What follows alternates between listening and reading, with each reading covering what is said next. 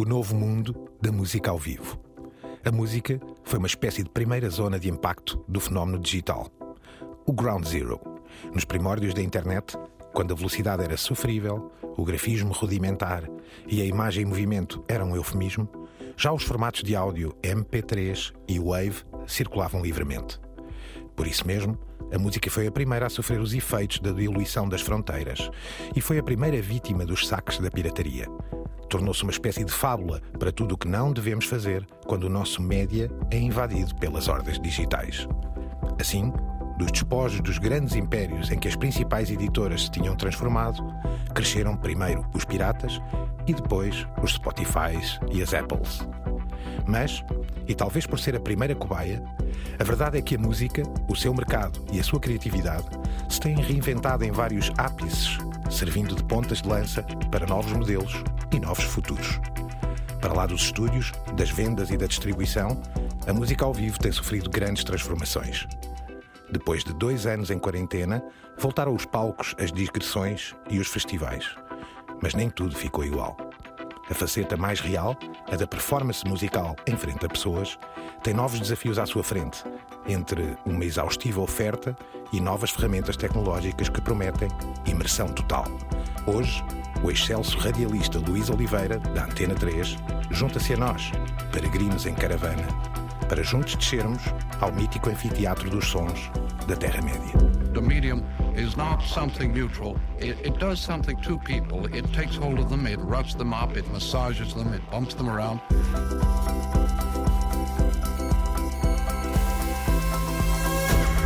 The medium is the massage. Caros peregrinos, Álvaro Costa, El Guru Radiofónico. Mantenho o blackout sobre Elon Musk.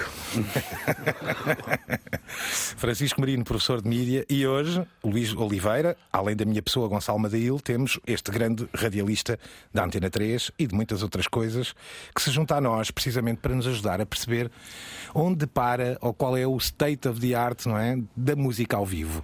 Por um lado, sabemos que o negócio da música tem sofrido transformações bíblicas, tem sido rápido, tem servido de primeira cobaia, está nos laboratórios até da ciência económica em torno do mundo do espetáculo, mas também a tecnologia que nos afeta a todos tem trazido aqui novos desafios. Por um lado, esta ideia da quarentena virtualizou uma ideia de live, uma ideia de performance para que todos assistam, mas numa plateia virtual.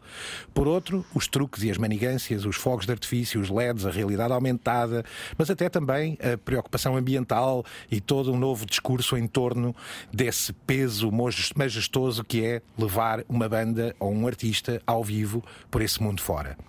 Tentaremos hoje compreender isso. O Álvaro tem, aliás, várias coisas, porque debatemos isto, enfim, ao longo destes últimos dias, para chegar a um sítio estranho, Álvaro, porque por um lado tu dizes que há grandes novos desafios, vulgo turnés de estádio absolutamente majestosas e sustentáveis, mas por outro, grandes títulos, festivais, discotecas e recintos grandes a desaparecer. Onde para para ti? Pergunta um milhão de dólares, não é? E é isso que vamos falar uh, durante a emissão de hoje. Eu acho que está em flux, como de resto o mundo inteiro. Acho que está num ponto de viragem. O problema é que ninguém sabe para onde. Hum. E é isso que vamos tentar teorizar ao longo da, da. Há um aspecto que eu considero fundamental. Os anos passam passam também para as bandas e há já um problema: mercado, talento e nomes para encher sete, oito palcos, vezes centenas de concertos mundiais. Francisco, tal como aquela exaustão de que vemos falando nos imensos catálogos de streaming, também aqui, mas com os eventos e os espetáculos ao vivo, se sente o mesmo? Para além das ofertas em streaming que há hoje, não é? Até da própria música ao vivo. Sentes essa exaustão, vamos lhe chamar mediática, também ela, claro.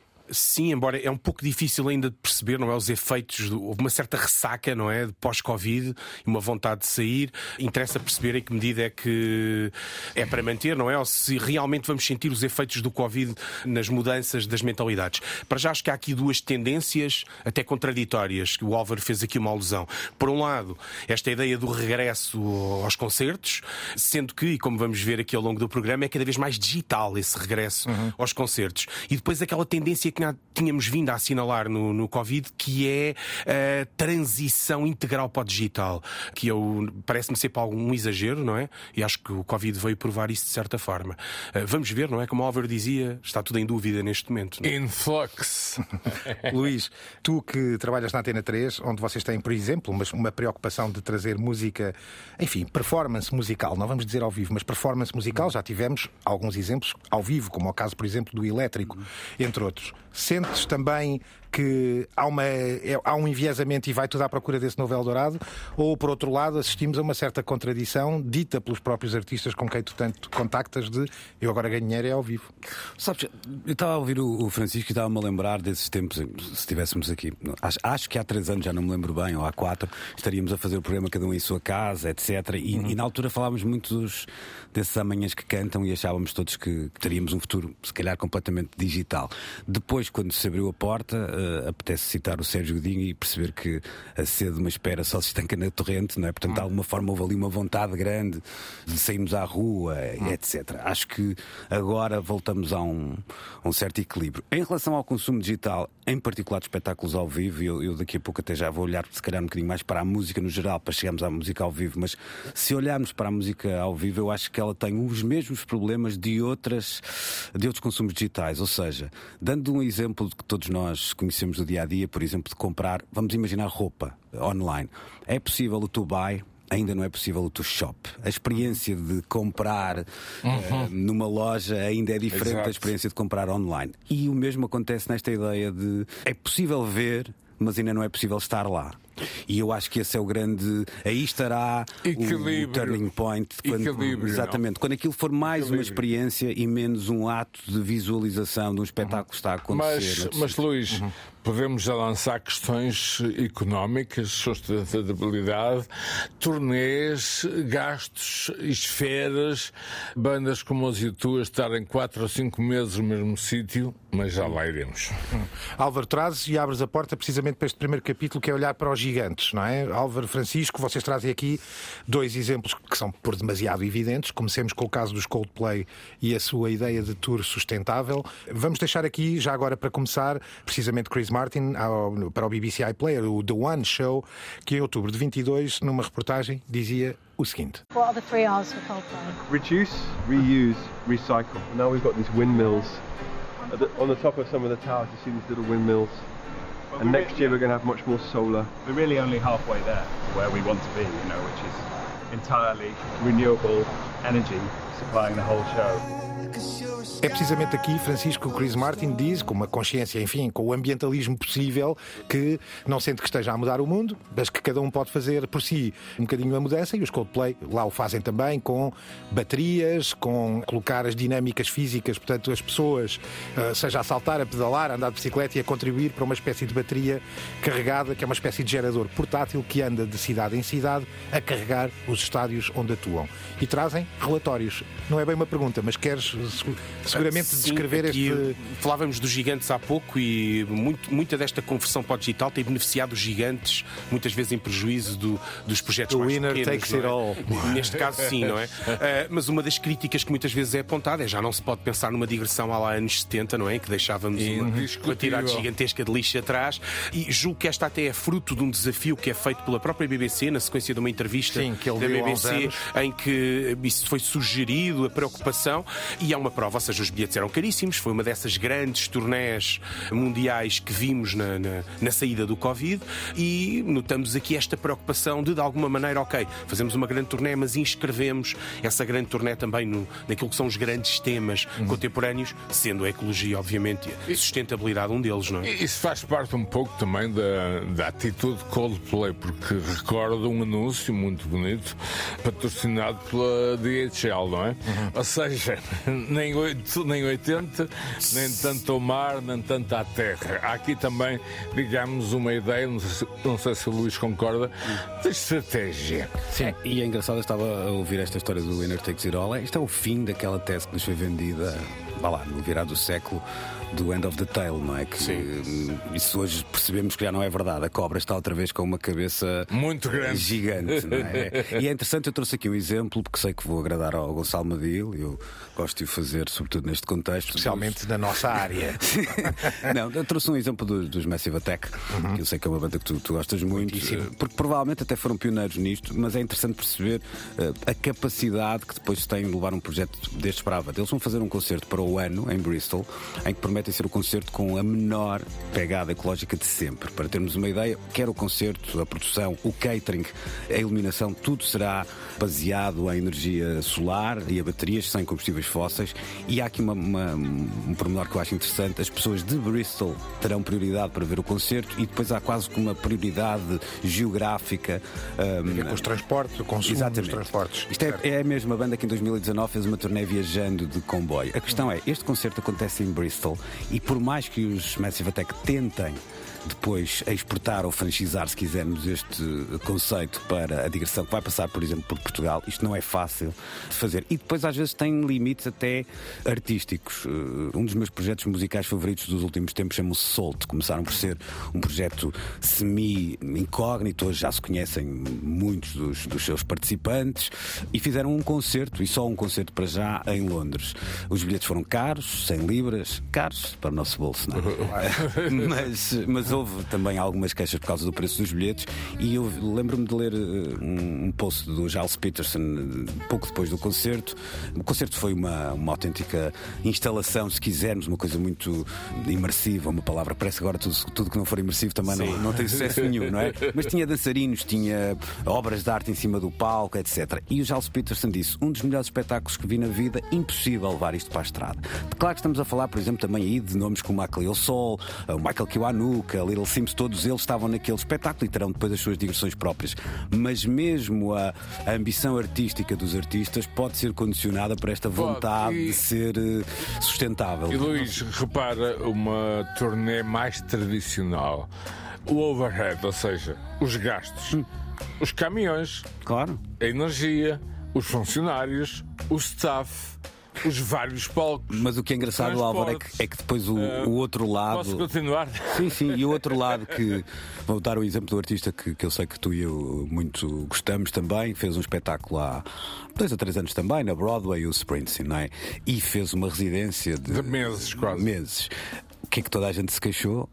Da loucura do preço dos bilhetes. Porque depois há um problema, é quando tu queres fazer isso procura, de forma sustentável. Procura, Luís. Procura, pois, e isto para procura. um artista que é muito ligado a uma, um blue collar americano, uma espécie de last American hero para difícil muitos. justificar, é não? muito difícil justificar como é que alguém está a fazer algo Por isso é que, eu disse há que pouco, em tese Luís, até é positivo, mas que depois tem esse backlash uh, muitas vezes junto dos fãs. Perdoa interromper-me. Por isso é que eu disse há bocado que estamos em flux. Uhum, claro. Estamos numa encruzilhada repare, há uma relação também muito própria, eu sei perfeitamente, e tu também, e toda a malta saberá, talvez não saiba o alcance e a profundidade da ligação dos Massive com Bristol, não é? Uhum, há aqui uma espécie de regresso de local heroes. É? Será que disfarçada de xenofobia local hum, e ambiental também a ver Não, claro que não, claro que não, obviamente. Não, e ali era uma oferta à cidade que, que até tem um lado obviamente. profilático de alguma forma. O que, eu,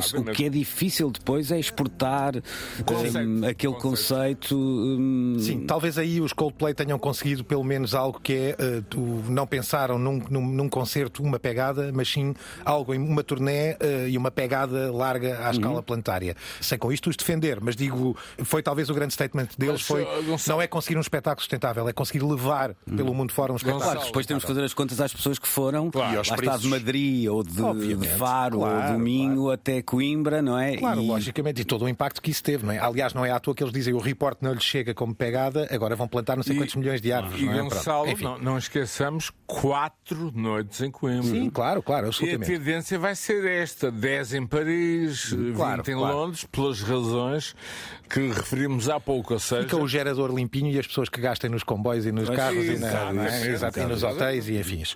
Mantendo aqui nos gigantes, antes de saltarmos de subcapítulo, numa outra perspectiva, que mostra que a música ao vivo, pelo menos para alguns, falando em do winner takes it all, traduzindo aqui, o vencedor leva tudo ou fica com tudo.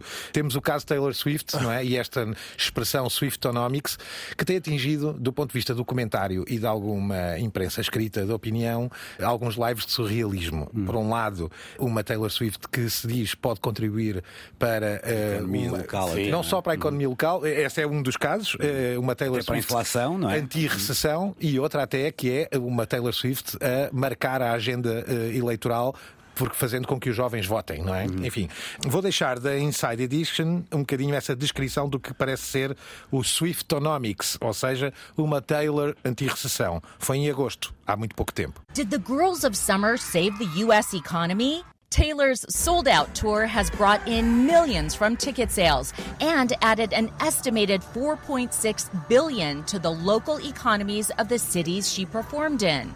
Taylor's impact on the economy even has a name Swiftonomics. Francisco, eu sei que tu tens, obviamente, sentimentos uh, muito profundos sobre a Taylor Swift. uh, que tento, evito dizê-los. evitas dizê-los com fã, elegância. Evito partilhá-los. Outro lado, eu sou fã. Então vou deixar-te a ti e ao, e ao, Álvaro. Se o Álvaro é fã, podes começar tu por, por bater e deixaremos ao Álvaro contraditório. Eu não vou bater propriamente, vou, vou só sublinhar uma coisa. Eu acho que ela é representativa do bom, do mau e do péssimo uh, que caracteriza o nosso, o nosso ecossistema mediático. E um dos pontos que vou chamar a atenção é este do Swiftonomics. Eu não me recordo de nenhum músico, e ao longo da história da música temos muitos músicos muito bem sucedidos e que. Geniais geraram, do ponto de vista do negócio, não é? Geraram milhões. E eu não me recordo de um músico que o ponto que nós queremos enfatizar nesse músico de forma mais ou menos contínua e sistemática é a capacidade de gerar dinheiro. E não a sua arte. Uh, sim, ou seja, se deste conta esse artigo do Swiftonomics, uh, toda a gente que aposta a comentar, aliás, logo de seguida aos certozinho que nós aqui ouvimos, uh, há uma, uma, alguém que está no painel uh, e que comenta imediatamente: Ah, eu sou uma grande fã, e veio falar de economia. Ou seja, não temos grande dúvida que... que os Rolling Stones eram milionários, o, o, ou são milionários, o Elvis Presley construiu Graceland. Agora, apanharmos o próprio Elvis a falar sobre essa questão é mais raro, não é? Ou, uhum. ou nunca ouvi o Keith Richards a falar sobre, sim, sim. sobre dinheiro, Esse embora tu, Luís, se calhar já, já o apanhaste em algum lado. Mas... Mas é engraçado, sabes que o, o, eu não sei se vou, vou cometer uma inconfidência confidência, não sei se vou cometer é um erro. É lá. Uh, não, eu sei que no teu gabinete tenho ideia que está um livro de um senhor chamado Alan Kruger, Sim, uh, claro. que, que, escreve também o Rockonomics uh, e que olha para esta. E ao contrário do que nós achamos, e, e falaste aí, ah, o, o Jagger é milionário, claro que é, mas a indústria do, do, entretenimento e da música em particular não é assim tão gigante quanto parece nessas extravagâncias. Quando em comparação, começamos este programa com o Sr. Álvaro Costa a dizer que estava em blackout com o Elon Musk. Quando comparamos com os dot coms, então a Sim, coisa é, claro. é abissal. Mas nem é só isso. Mesmo no, no PIB da América e dos outros países, não tem o peso que muitas vezes nós entregamos porque vemos esse lado muitas vezes mais extravagante, de, uh, dos exageros, etc. Eu percebo o que tu dizes em relação à Taylor Swift. Acho que é um bocadinho injusto dizer que é a única que, que põe. Eu acho que às vezes os, os próprios jornalistas têm alguma. fetichizam um bocadinho a culpa essa ideia. até parece da... ser mais dos jornalistas e dos mídias do que propriamente dela, dela. Neste caso em particular.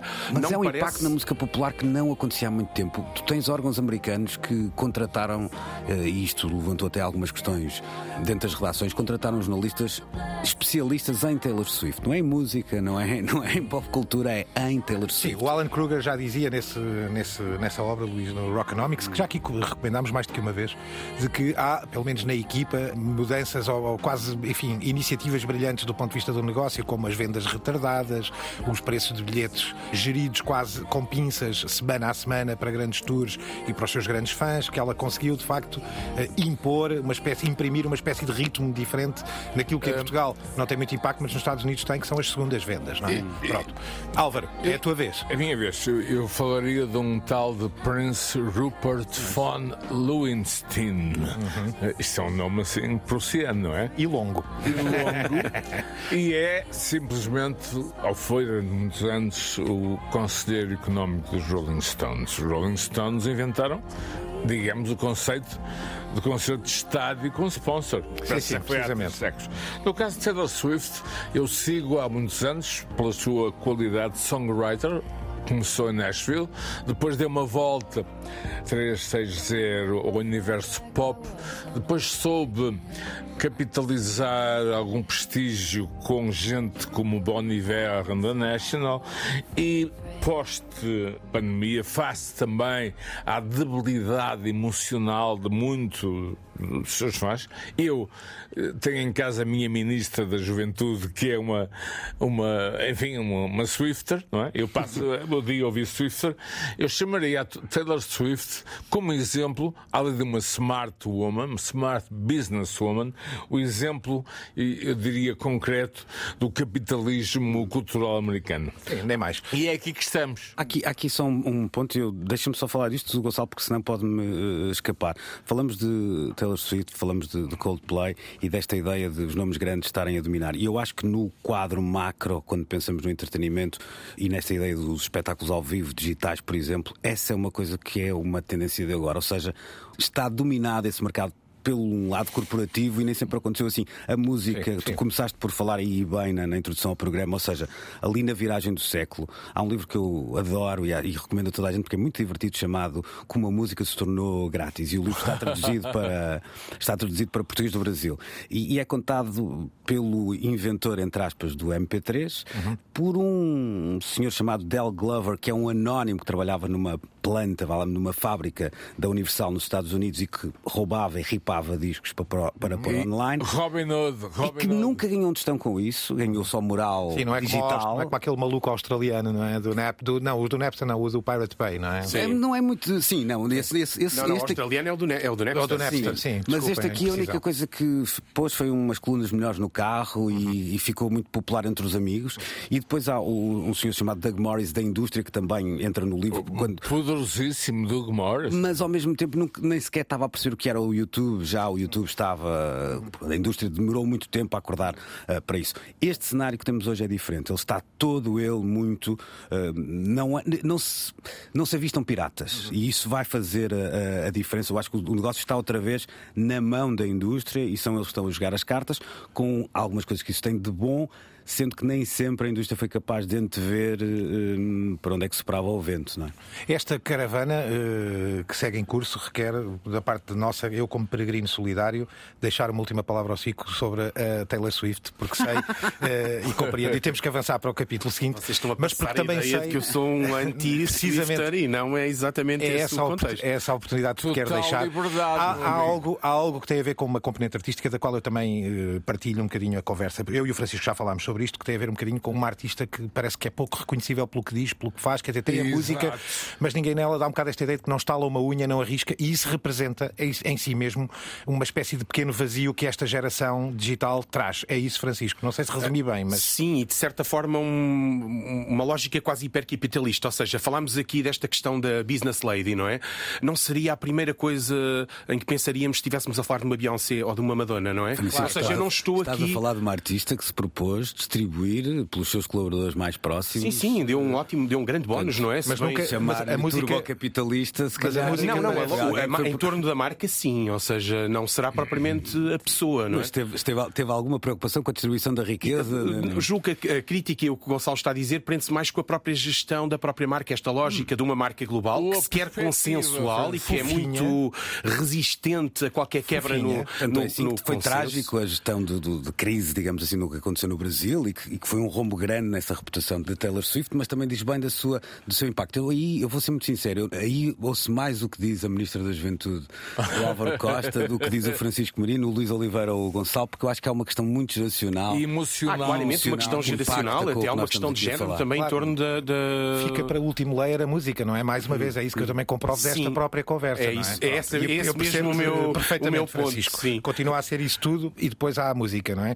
Bom, coitada Taylor Swift vai ficar. uh, enfim, vamos saltar, porque dos gigantes, e demos aqui dois ou três exemplos, em vertentes distintas, para estes recintos e aquilo que o Álvaro dizia. Por um lado, Las Vegas, algumas salas parisienses, uhum. outras londrinas, a Broadway sempre teve esse conceito do venham a nós, porque aqui temos condições para que o espetáculo tenha um determinado nível de qualidade, pagam um determinado nível de preço, obviamente, mas garantimos que é uma espécie de inversão. As pessoas é que andam em tour para vir encontrar a sala Exatamente. e não o oposto. Isso verifica-se hoje e nós temos falado aqui deste exemplo que eu vou já pelo menos lançar uma reportagem da NBC feita em setembro, a quando da estreia da Esfera em Las Vegas. Ouçamos. Right off the Vegas Strip is the future of entertainment in a way only science fiction could predict. Some calling it eye-catching. To others, it's out of this world. And when words fail, there's always an emoji.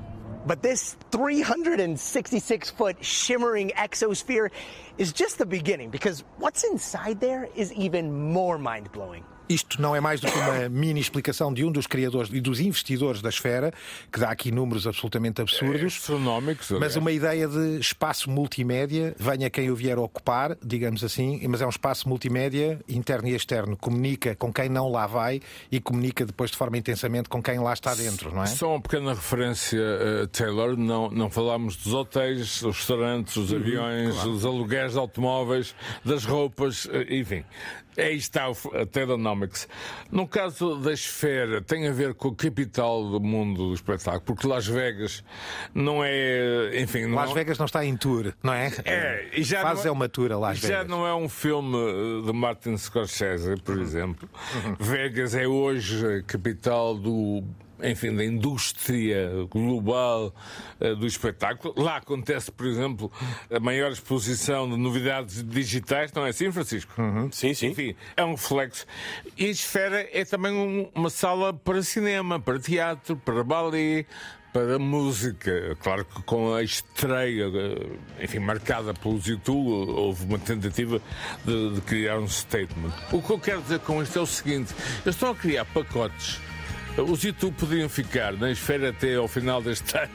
Sim, sim, sem dúvida. Havia bilhetes para todos, havia Ou seja, procura. Num futuro próximo, em vez do artista vir a uma cidade, enfim, eh, lateral, digamos assim, ou um continente longínquo, vai ficar mais tempo numa cidade central, o preço será de pacote pelas razões que afirmamos. E a esfera, ou enfim, outras esferas, e não é fácil, faça o investimento, será, na minha opinião, o centro do futuro do espetáculo. Francisco, analisemos isto sobre este prisma. Nós temos aqui, eh, por um lado, com o mundo digital, e a digitalização fará parte agora daqui até ao final do programa, do ponto de vista das soluções, aquilo que está a acontecer. Temos aqui as físicas e as profundamente virtuais.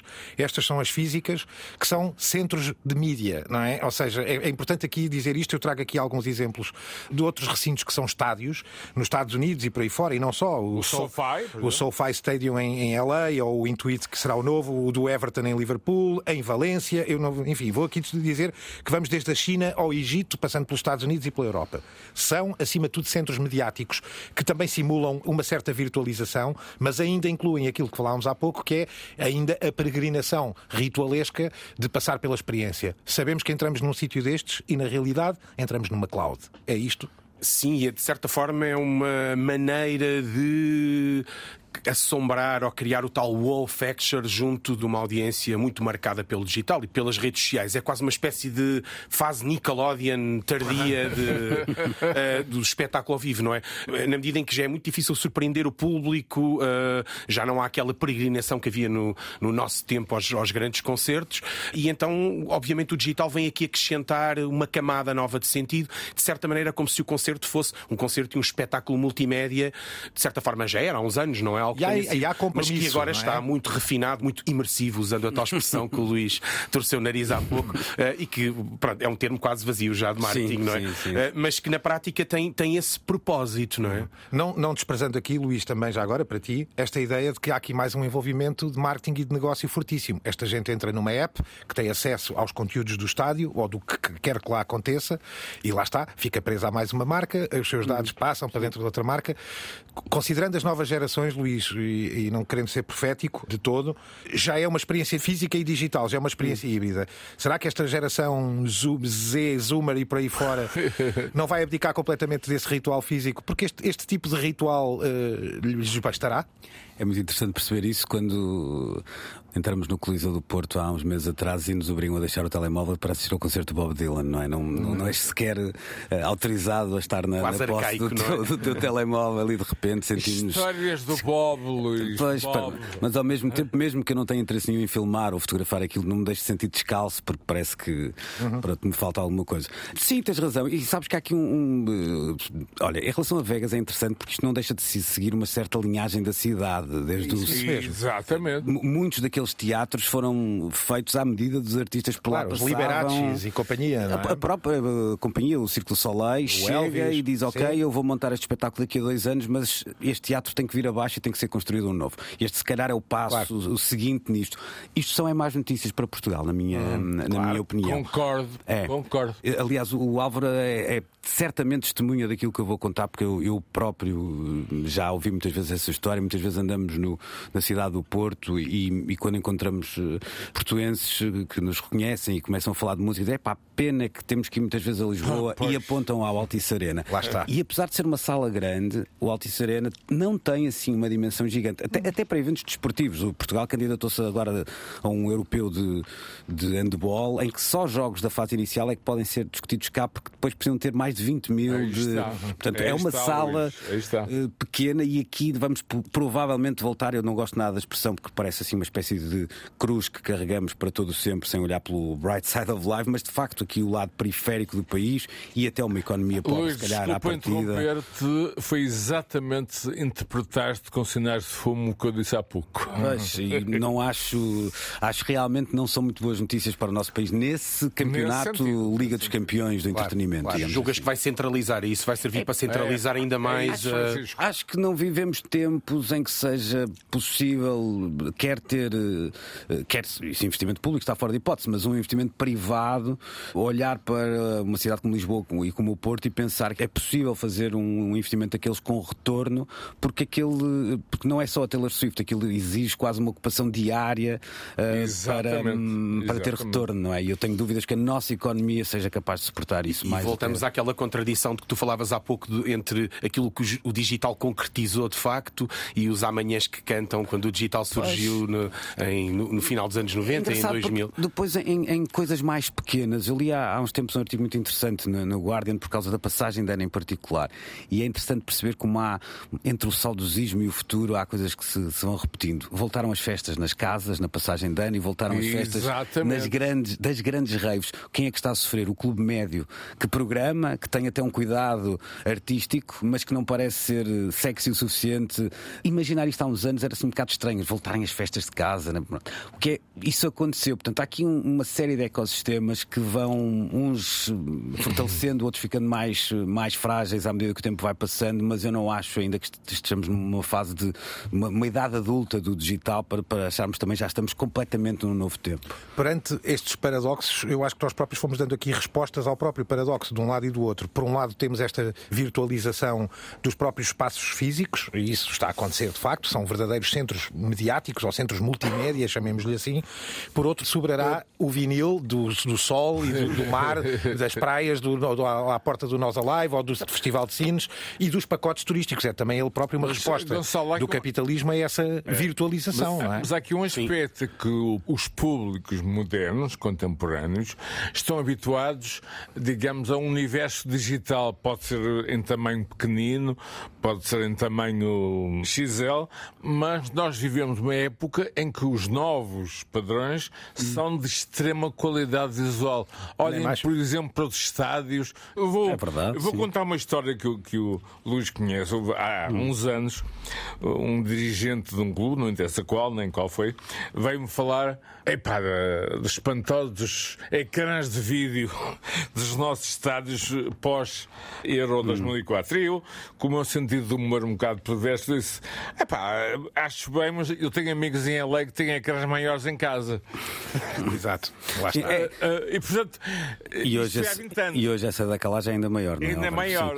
Deixa- há aqui um lado. História verídica. É verdade. E deixa-me só. conhece. Sim, sim. Deixa-me só sublinhar aqui uma coisa que eu também me parece importante uh, e que tem a ver com um lado geracional. Eu, eu trouxe, trouxe, aqui um artigo, curiosamente, tem aquele disclaimer que diz que este artigo já tem mais de 3 anos. o Sr. Travis Scott fez 56 datas uh, em. Uh, portanto, há 2020, mais coisa menos coisa. Um desses espetáculos ele faturou 16 milhões de euros num desses espetáculos. Não aconteceu na The Sphere, não aconteceu no Mestalha, não aconteceu na O2 Arena, aconteceu no Fortnite. Uhum. E ele, para faturar o dobro, teve que fazer mais 56 datas. Portanto, teve que ir 56 vezes para a estrada, digamos assim, para faturar o dobro destes 16 milhões. É claro que isto impressiona, mas há aqui uma coisa que me parece realmente interessante, que é perceber que há uma geração de, de pessoas que não têm a minha idade, nem a do Chico, nem a do, do Gonçalo, nem a do Álvaro, nem a do Álvaro, e que se divertem de maneira diferente, porque eu também me diverti de maneira diferente da maneira Sim. do meu pai. Eu também não ia ao bailarico.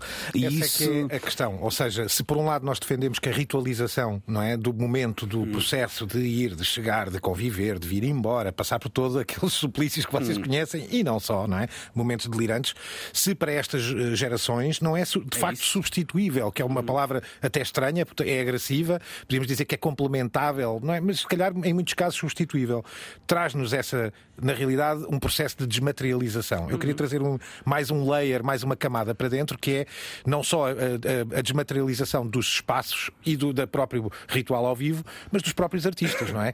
O Álvaro introduz desde já uma coisa chamada ABBA Experience. Hum. Queres fazê-lo, Álvaro? Uh, uh, Se é que és tu e não é um holograma com quem estou a falar, confirma, por favor. Uh, sou eu. Ah, boa. Uhum. Posso enviar uma foto aqui dos...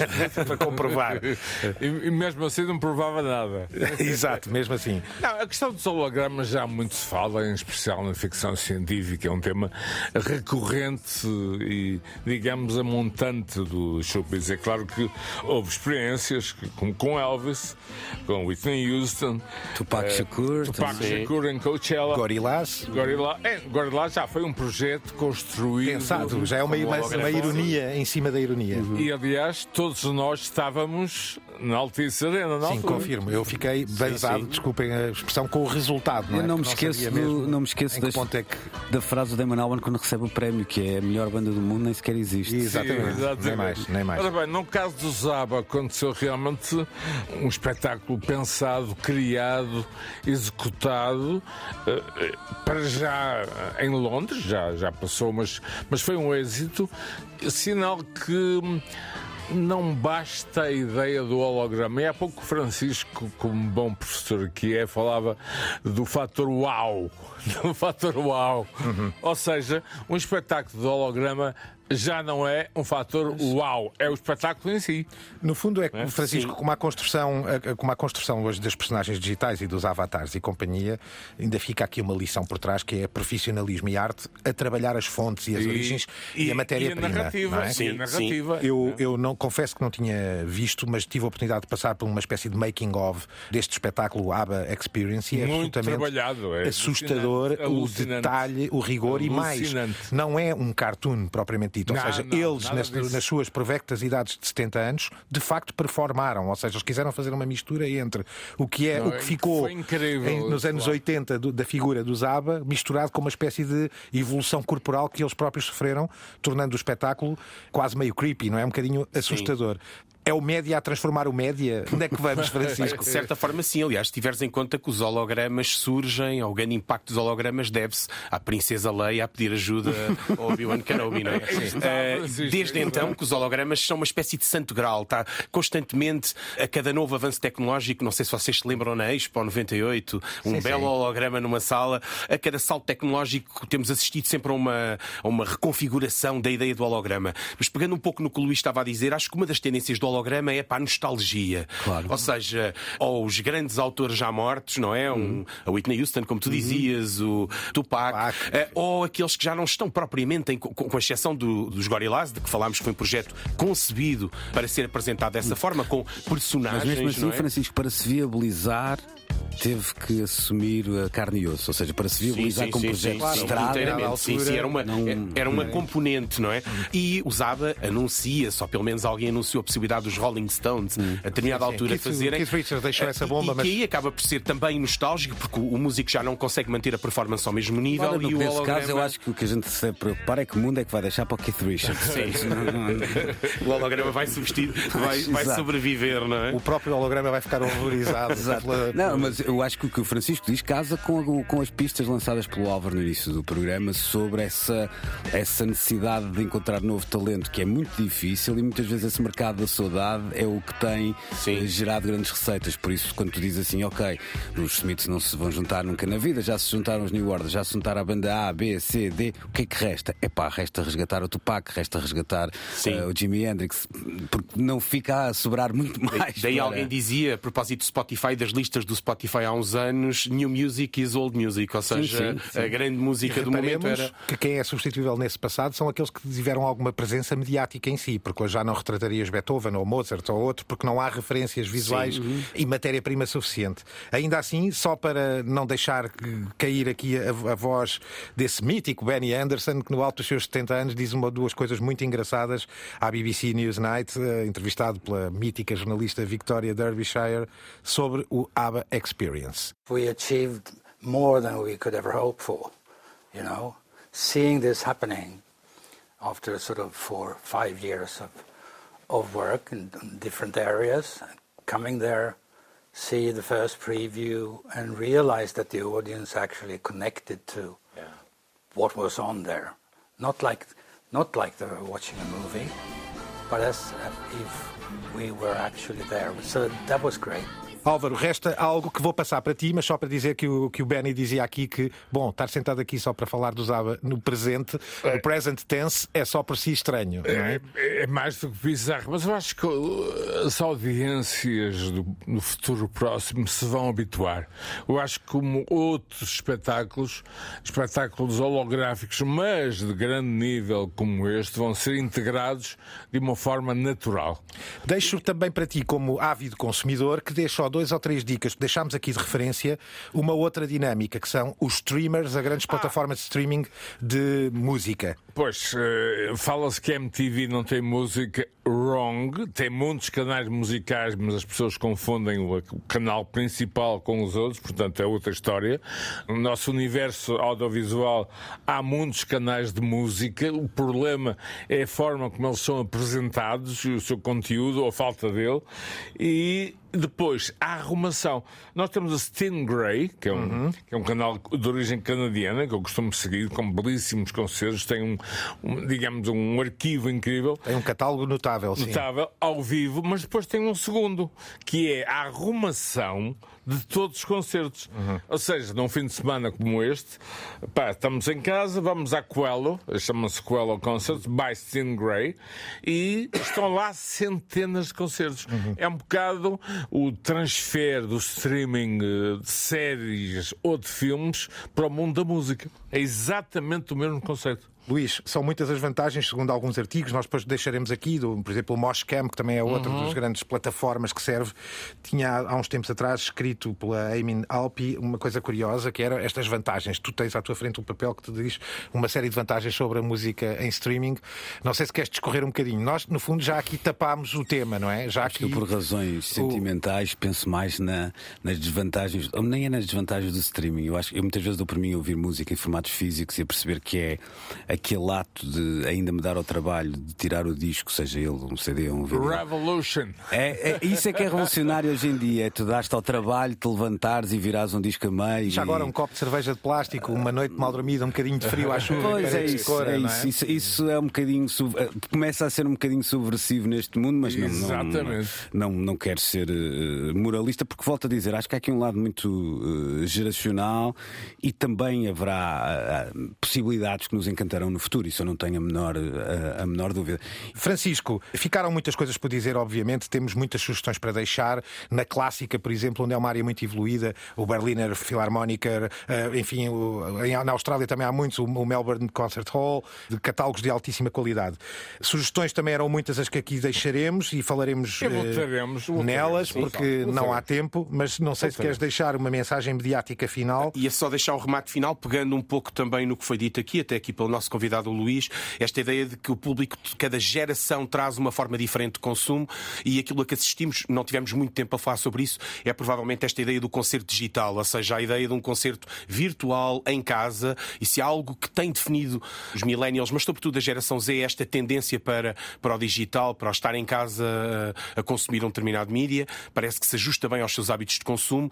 Falámos aqui do exemplo do Fortnite ou do Roblox. Sim, não falámos desse e, lado E há vários outros é? organismos, uhum. há, há, várias outras plataformas que oferecem concertos uh, digitais e esta parece ser uma das grandes tendências e... do futuro dos próximos 10 anos. Só para acabar, Já é, aliás. Hum. Só para acabar, tive um sonho no outro dia, estava a ver os cartazes dos festivais em todo o mundo. Tive assim um sonho e pensei, epá, estou em 93. Isso é outra história. Mas deixa-me só dar uma. uma Pronto, casando, isso é com, outra história. casando com o que o Francisco dizia, há, há festivais, até festivais de cinema, o Sundance é um bom exemplo, em que tu podes eh, comprar uma assinatura digital para assistir ao, está, ao- aí o, está. filme, o filme, não, o festival todo festival, em casa claro. e já há modalidades para os festivais assim, em, em que estar presente custa X, estar em casa e ver tudo e mais alguma coisa custa, custa Y. Aí tem um problema, é que nós começamos em tempos, demos isso e é difícil desabituar as pessoas, eh, ou melhor, habituar as pessoas a comprarem uma coisa que em tempos receberam de borla, mas isso também é, é outra E daí a coisa. mudança generacional também, ou seja, só funciona se tu tiveres um, um bloco de audiência que prefere essa Que modalidade. casa, exatamente. É Esse é o mesmo. exemplo do metaverso também e dos desafios, além, além disso, infraestruturais que isso decorre, não é? Sim. Porque é preciso um bom metaverso a funcionar robustamente para que tu te sintas impelido até a pagar ou a Mas que dá participar. vantagens para, o- para os músicos, como o Luís falava aqui do exemplo do Jarvis Cocker, ou até a possibilidade de dares 10, 15, 20 Claro. concertos em diferentes plataformas num período muito reduzido de tempo. Nem mais. Álvaro, eu deixo para ti uma única recomendação de um senhor camaleónico que queres anunciar para 24, porque não podíamos deixar de não recomendar. Oh, you pretty things. Queres, queres, queres deixar tu e fechas com uma recomendação? David Bowie, live in concert, eh, celebrado. Oh, you pretty thing. Neste caso concreto, é, e acima de tudo, uma espécie de seleção mundial à volta de um nome que não para de crescer. Eh, Foi um aspecto que não falámos muito, a indústria da, A vida depois da morte, não é? da necrologia pop. Exato. Aí está talvez um dos primeiros grandes eventos digitais de 2024. Eu estou muito curioso porque se anunciam novidades num aspecto essencial que também abordamos, a qualidade. Assim esperemos. São muitos estes. Ih, São milhares, pá. São muitos os músicos que, e atores e, e- e artistas conhecidos que irão celebrar Bowie em diversas facetas por várias salas do mundo. Exatamente. Para ver se já há 17 países, chama-se Celebrating David Bowie, live in concert, tudo muito inglês, eh, em 2024. Este programa teve a produção da sempre incrível Cristina Condinho, aos cuidados sonoros, feiticeiro sonoplástico Guilherme Marques. Estamos em todas as plataformas onde os podcasts podem viver e bem vivos e na nave mãe Enterprise Antena 1, onde nos podem consultar também, não só ouvindo, mas também lendo, enfim, um bocadinho as referências, os textos, os links que aqui deixamos para explorarem por vocês próprios. Até breve. The medium is not something neutral. It, it does something to people. It takes hold of them, it roughs them up, it massages them, it bumps them around.